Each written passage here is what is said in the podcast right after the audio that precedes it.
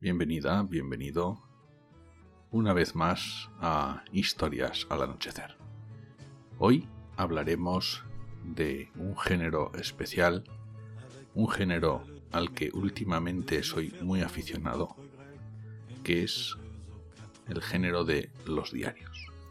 Escritores, escritoras que escriben cada día, cada pocos días, en su cuaderno a mano o en su ordenador apuntan aquellas cosas que creen que merecen la pena ser apuntadas. Tal vez, incluso diría que la mayoría de las veces, sin ni siquiera pensar que alguien las leerá en un futuro o que se comerciará con sus escritos, con sus diarios. Tal vez piensen que alguien pueda leerlos, pero alguien íntimo, alguien que los encuentre. Bueno, es el caso de los diarios de John Cheever. Cheever es un escritor americano, un escritor nace en 1912 y muere en 1982. Muere un 18 de junio, fecha que es para mí bien conocida.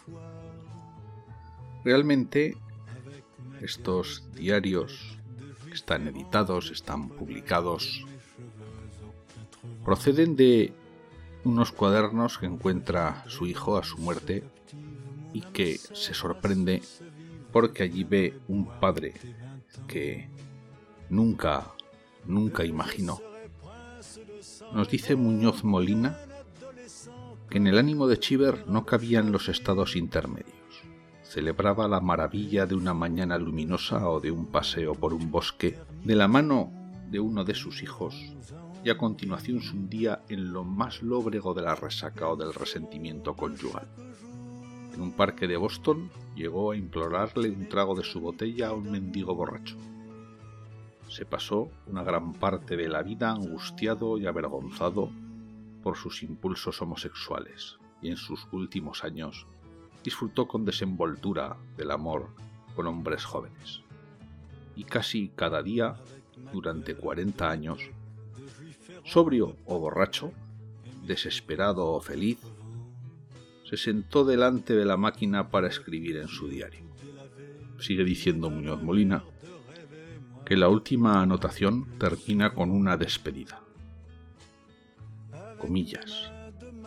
Me arranco la ropa la dejo amontonada en el suelo, apago la luz y caigo en la cama. Se cierran las comillas.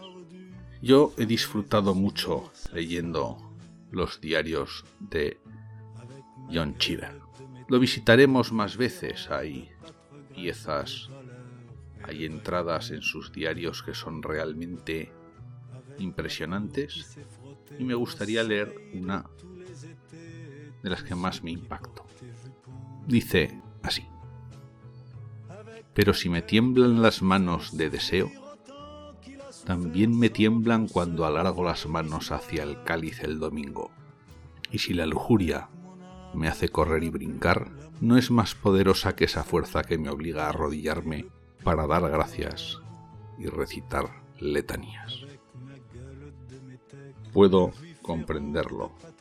Hoy en día estamos volviendo a una sociedad falsamente puritana, donde nos obligan, de alguna manera, a elegir entre una cosa y otra, a simplificar la vida ante ceros o unos, ante estás conmigo o contra mí.